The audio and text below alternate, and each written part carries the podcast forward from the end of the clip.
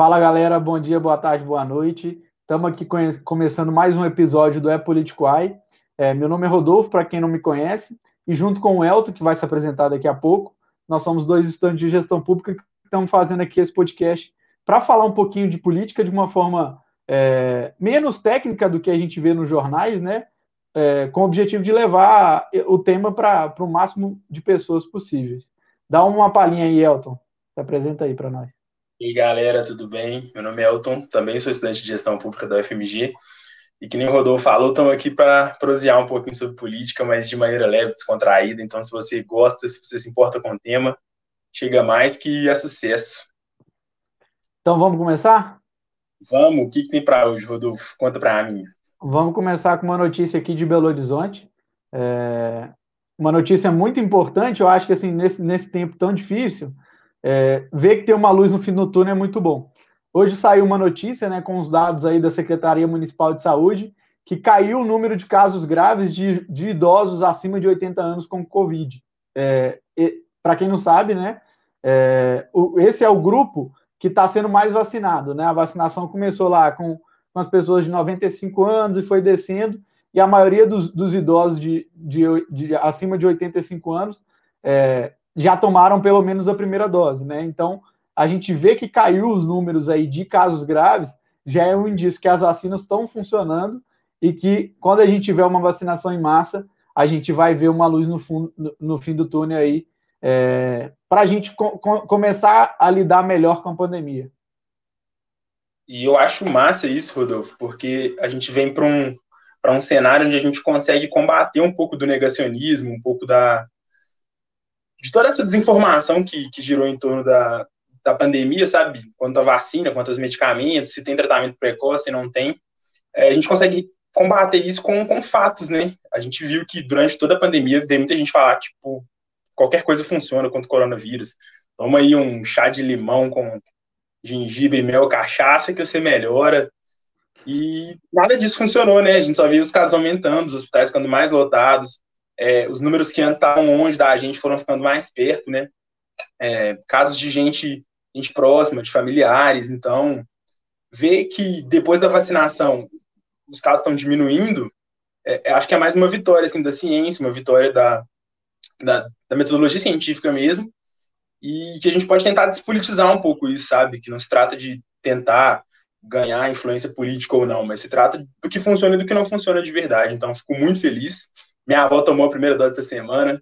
Fiquei feliz demais da conta. Seus avós já vacinaram, Rodolfo? Ainda não? Já, já. Os dois, é, os dois que eu tenho que são vivos ainda, é, já tomaram a primeira dose, né? Minha avó tomou a primeira dose é, essa semana, acho que foi segunda-feira, e meu avô já tinha tomado, acho que umas duas semanas atrás. Então, já estamos aí começando a, a ficar mais tranquilos com eles, porque a preocupação é muito grande, né? E aí, é, você estava falando dessa questão aí do pessoal receitando, né, um chá, alguma coisa para curar o coronavírus.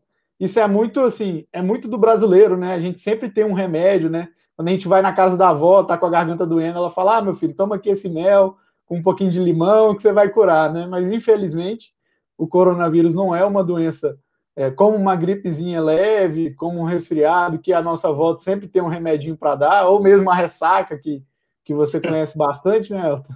Você tomar um chá de bolo, né? Tomar bastante água, não é, né? Infelizmente. Então, é, ver que a vacina funciona realmente deixa a gente esperançoso. Agora a esperança é que ela venha mais rápido, né? É, principalmente com a troca no Ministério da Saúde e que a gente possa vacinar o, o quanto antes. Exatamente. Eu acho que você tem um, eu acho que você quer falar um pouquinho da, da questão da vacinação aí também, né? Um, um fato que, curioso que aconteceu aqui no estado essa semana.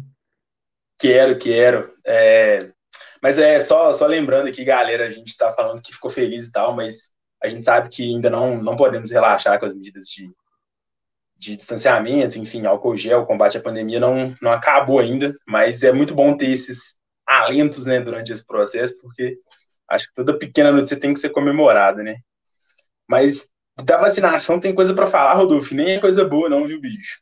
É, a gente ficou sabendo essa semana que um grupo de empresários do setor de transportes aqui de Minas Gerais, eles conseguiram comprar de maneira clandestina é, a vacina da Pfizer. E eles aplicaram a vacina numa lista é, meio que secreta, assim, de convidados.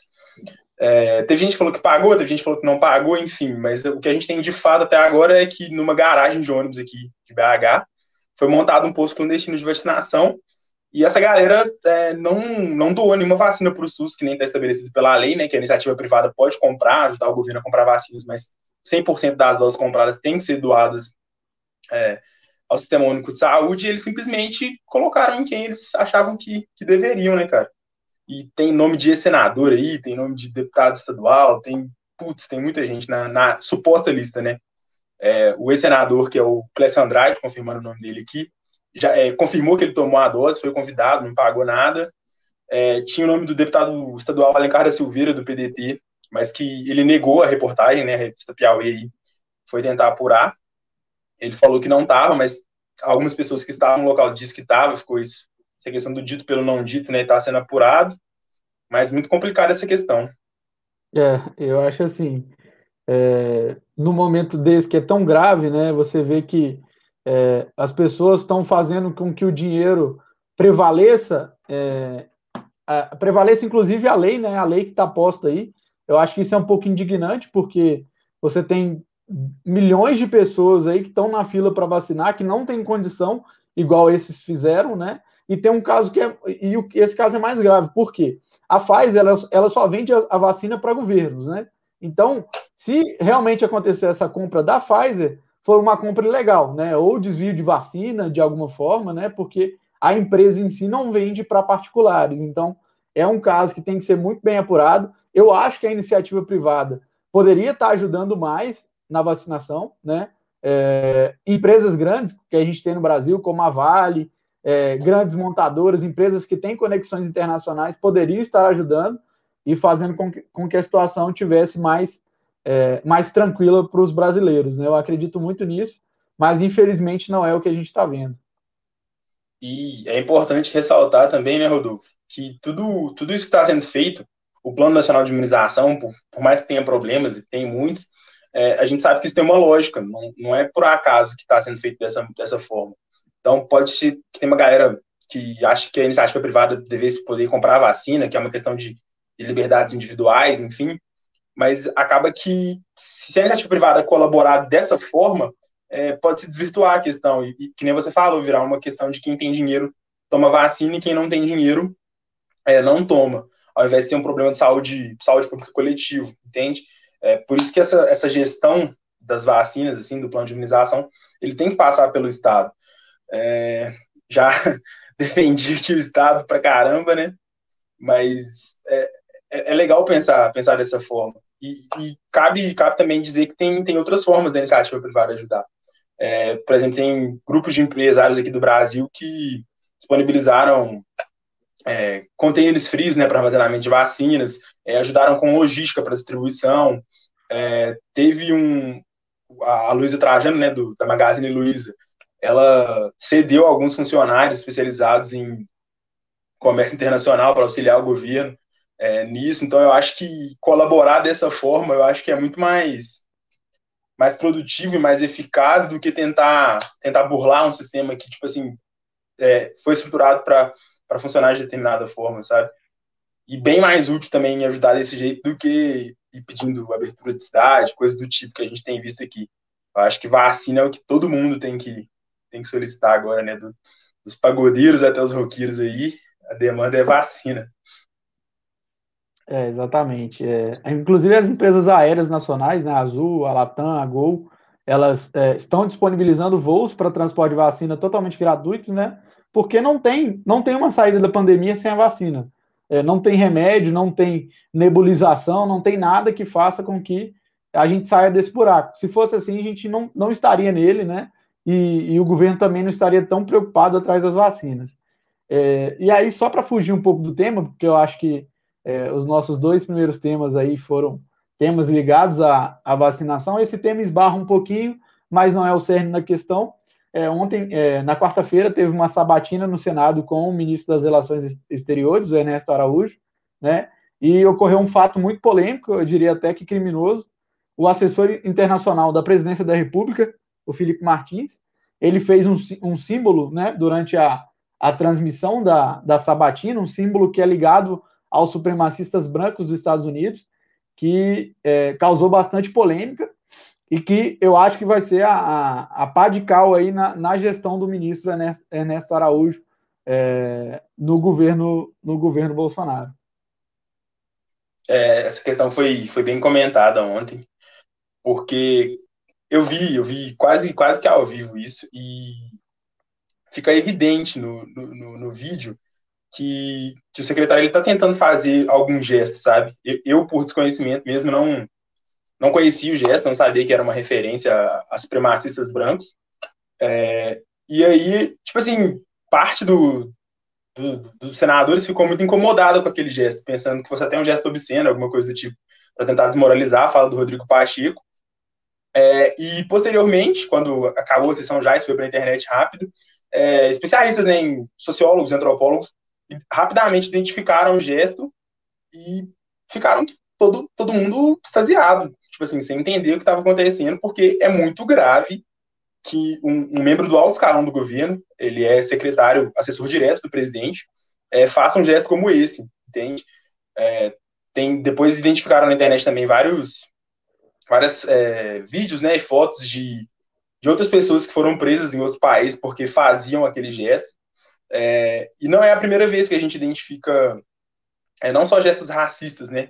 Supremacismo, supremacismo, e racismo é um pouco diferente, mas tem, tem contornos parecidos, mas não é a primeira vez que, que dentro desse governo a gente identifica é, gestos né, e simbologias relacionadas a, a coisas péssimas, né, a, a, governos fascistas, enfim, coisas que não que em nenhum país do mundo seriam aceitas.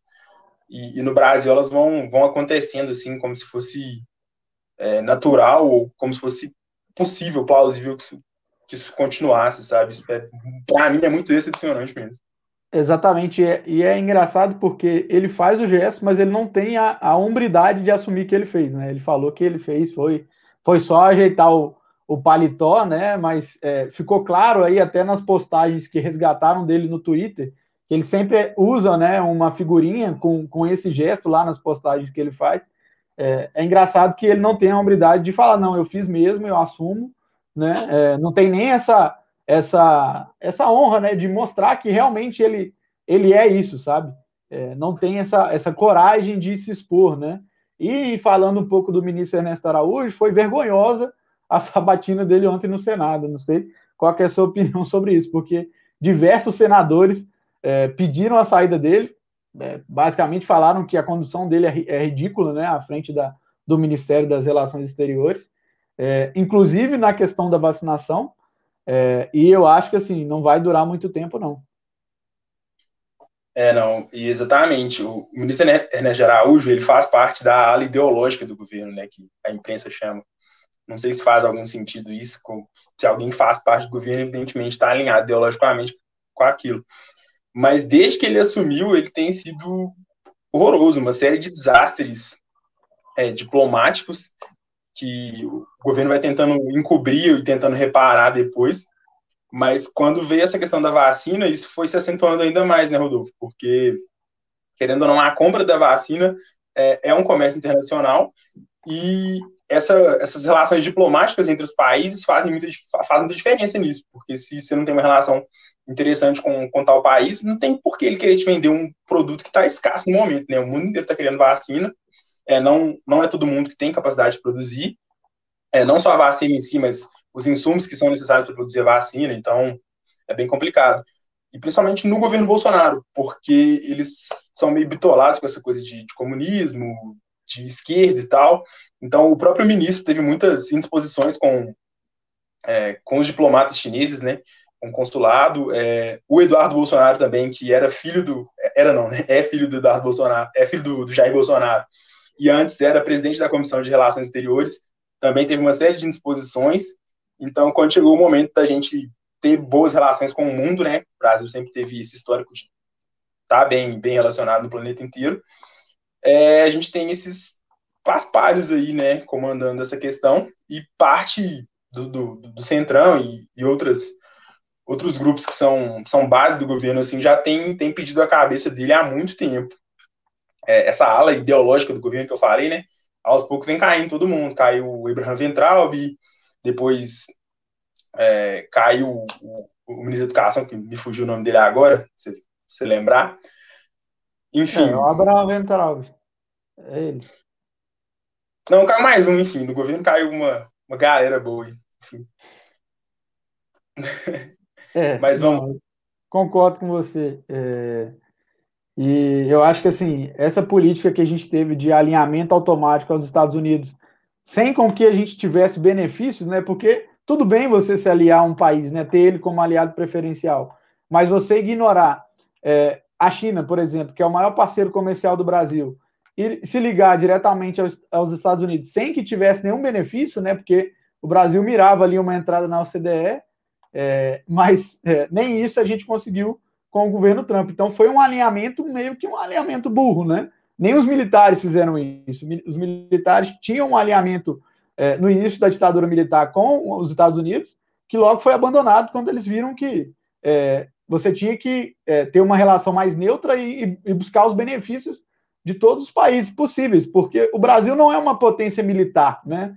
Que tem é, é, uma, uma, uma força que é possível é, dominar outro país ou algo do tipo, né? E também não é uma potência econômica a ponto de fazer pressão econômica em outros países, né? Não estou falando que os militares no Brasil não são bons e que o Brasil não, não tem uma economia forte.